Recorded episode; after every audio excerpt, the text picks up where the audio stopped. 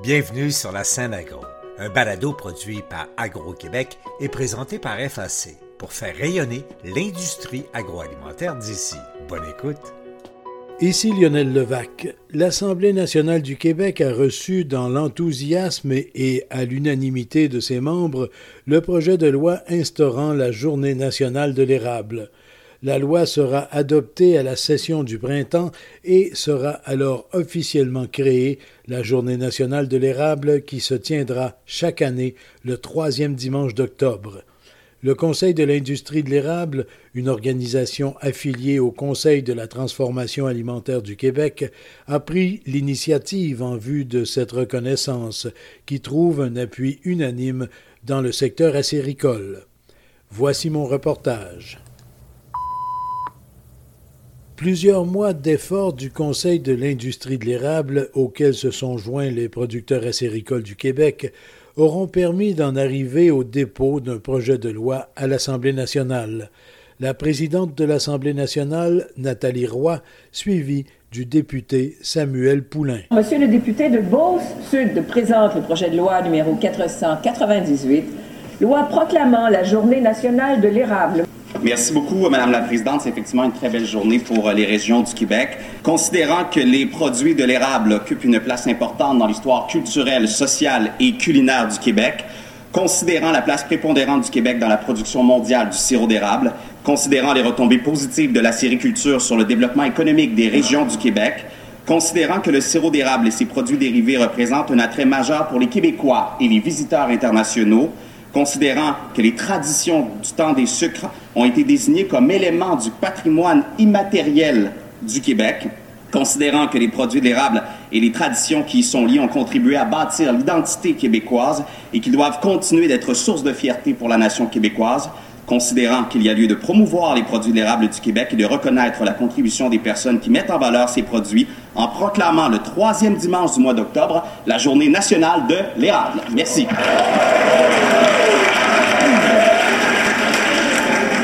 Est-ce que l'Assemblée accepte d'être saisie de ce projet de loi adopté à la rubrique dépôt de... Oui, monsieur le leader du gouvernement, je vous vois et je vous écoute.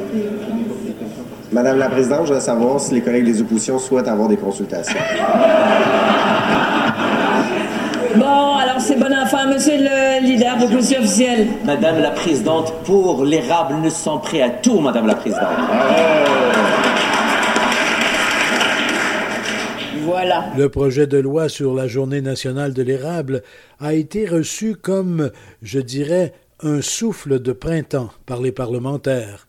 Le sujet fait consensus, ce qui a permis un ton amusé aux quelques échanges sur l'érable, ce qui contrastait avec la tension et les confrontations du moment, à propos par exemple de la loi sur la santé et toutes les négociations avec les employés de l'État. Celui que l'on pourrait appeler le parrain de la loi, le député de Beau-Sud, Samuel Poulain. Ben en fait, c'est une loi, hein? c'est un projet de loi, comme dans n'importe quelle loi au Québec, pour enchasser une journée nationale de l'érable qu'on voulait en octobre pour célébrer à longueur d'année l'érable. C'est l'objectif que nous avons parce qu'on souhaite que l'érable, ce soit pas seulement le temps des sucres. Hein. On veut qu'il soit célébré 12 euh, mois par année. Alors, c'est pour cette raison-là qu'on a décidé de le mettre en octobre. Alors, le dépôt est fait aujourd'hui. Il y aura euh, l'étude article par article qui se fera à la prochaine session parlementaire. Je souhaite un appui unanime des députés de l'Assemblée nationale, mais l'accueil que le projet de loi reçoit est déjà très positif. Et c'est ça, c'est important, comme je l'ai dit dans la loi, pour notre histoire, pour nos restaurants, pour euh, surtout aussi les acériculteurs qui sont très nombreux en Beauce, mais ailleurs au Québec également. Donc, on leur rend hommage de cette façon-là. Et pour vous, bien sûr, vous êtes dans une des principales régions productrices de sirop au Québec. Absolument énormément d'acériculteurs chez nous qui pratiquent l'érable depuis de nombreuses années, parfois de génération en génération. Alors oui, je rends hommage effectivement à ma circonscription, mais aussi à l'ensemble des acériculteurs du Québec. Merci beaucoup. Bien, merci à vous. Le ministre de l'Agriculture, des Pêcheries et de l'Alimentation du Québec, André Lamontagne, était également au dossier et se réjouit de son aboutissement logique. Monsieur André Lamontagne, une journée consacrée à l'érable au Québec, c'était le temps qu'on le fasse. Oui, bien écoutez, je pense euh, au fil des temps, les dernières années, il y a comme un consensus qui a émergé sur l'importance de continuer à souligner, parce qu'on se souvient, il y a deux ans, l'ancienne ministre de la Culture, euh, la ministre Roy, avait euh, établi ou nommé euh, toute la question de l'érable et le temps des sucres comme le patrimoine immatériel du Québec.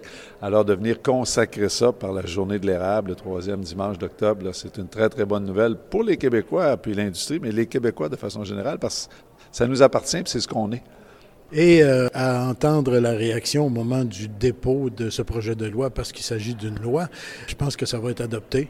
Oui, écoutez, c'était assez consensuel. Il ne semblait pas avoir trop de friction entre les partis à l'Assemblée nationale. Et l'érable, bien sûr, ben, c'est un secteur euh, qui va assez bien, très dépendant des conditions météorologiques, climatiques, mais quand même, c'est un secteur qui va assez bien. Bien, c'est un secteur qui va très bien, euh, M. Levac. Retournez, mettons, 20 ans, 30 ans en arrière, puis regardez la progression, la transformation de cette industrie-là dans sa capacité de mise en marché, sa capacité de production, la qualité de la production qu'ils font, les marchés aujourd'hui qui réussissent à les rejoindre. Puis, naturellement, ben écoute, on, vit dans, dans, un monde où des fois il y a des fluctuations économiques, ils ne sont pas, sont pas à l'abri de tout ça.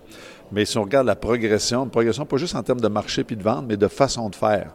Puis ça, ben, la pérennité de cette industrie-là, puis la croissance continue va s'asseoir sur cette qualité-là. Bien sûr, euh, une loi qui va être votée à la reprise parlementaire de façon à ce que l'on puisse célébrer l'érable en octobre 2024. Le troisième dimanche d'octobre 2024, euh, tous les Québécois et les Québécoises vont pouvoir célébrer l'érable. Merci, M. le ministre. Merci beaucoup. Au Conseil de la transformation alimentaire du Québec, on se réjouit que les démarches menées par son groupe affilié aboutissent en une loi. Mon nom est Jean-Marc Lavoie, je suis le directeur général du Conseil de l'industrie de l'érable. Votre groupe, je présume, est très content du dépôt de ce projet de loi à l'Assemblée nationale. Tout à fait, tout à fait. Mon groupe représente les acheteurs transformateurs, c'est-à-dire les usines qui mettent en marché le sirop d'érable à travers le monde principalement ici basé au Québec, plus d'une vingtaine d'usines. On est très heureux de pouvoir avoir une journée nationale de l'érable. L'objectif de ça, ça vient soutenir euh, les marchés, ça vient stimuler euh, l'intérêt des Québécois pour l'érable. Ça a plusieurs facettes, parce qu'il faut comprendre que pour nous, consommer de l'érable, c'est naturel, mais parler de l'industrie de l'érable dans sa totalité, il est important de le faire. Donc, cette journée-là va nous permettre d'inciter les gens à consommer du sucre d'érable, mais aussi à comprendre tout l'écosystème de l'érable, c'est-à-dire de la production, de la transformation jusqu'à la mise en marché vers les marchés d'exportation et euh, permettre euh, au plus grand nombre de gens de goûter à notre merveilleux produit. Parce que très souvent, lorsqu'on parle de l'érable, on pense à l'érablière comme telle, la récolte de l'eau, le bouillage, etc. Mais il y a d'autres étapes importantes avant que la canette, la canne, la boîte de conserve se retrouvent sur la tablette. Tout à fait. Le sirop d'érable qui est mis en marché par les transformateurs est un produit alimentaire qui est régi de la même façon que tous les autres euh, aliments qui sont transformés. Alors, il faut comprendre que nous avons des usines qui transforment le sirop d'érable, qui classent le sirop d'érable et qui permettent d'assurer une stabilité dans la qualité et de permettre aux consommateurs d'apprécier ce bon produit à l'achat de chaque bouteille. L'année de vente de sirop a été quand même assez intense. Les stocks ont baissé passablement. Vous ne manquerez pas d'approvisionnement? Non, on va avoir suffisamment d'inventaire, comme on dit, pour pouvoir rencontrer les besoins de nos clients. C'est évident que les prochaines récoltes vont être déterminantes pour accumuler de l'inventaire pour nous permettre de faire face justement aux variations de production c'est euh, seulement Mère Nature euh, qui, est responsable et qui connaît cette réponse. Mais pour l'instant, ça va bien. Euh, tout le monde a du sirop et on va se rendre euh, à la prochaine récolte sans problème. Tout à fait. On a suffisamment d'inventaire pour être capable de se rendre jusqu'à la prochaine récolte. Merci, M. Leroy. Merci. Merci, M. Levin. Les membres du Conseil de l'industrie de l'érable sont aussi très fiers.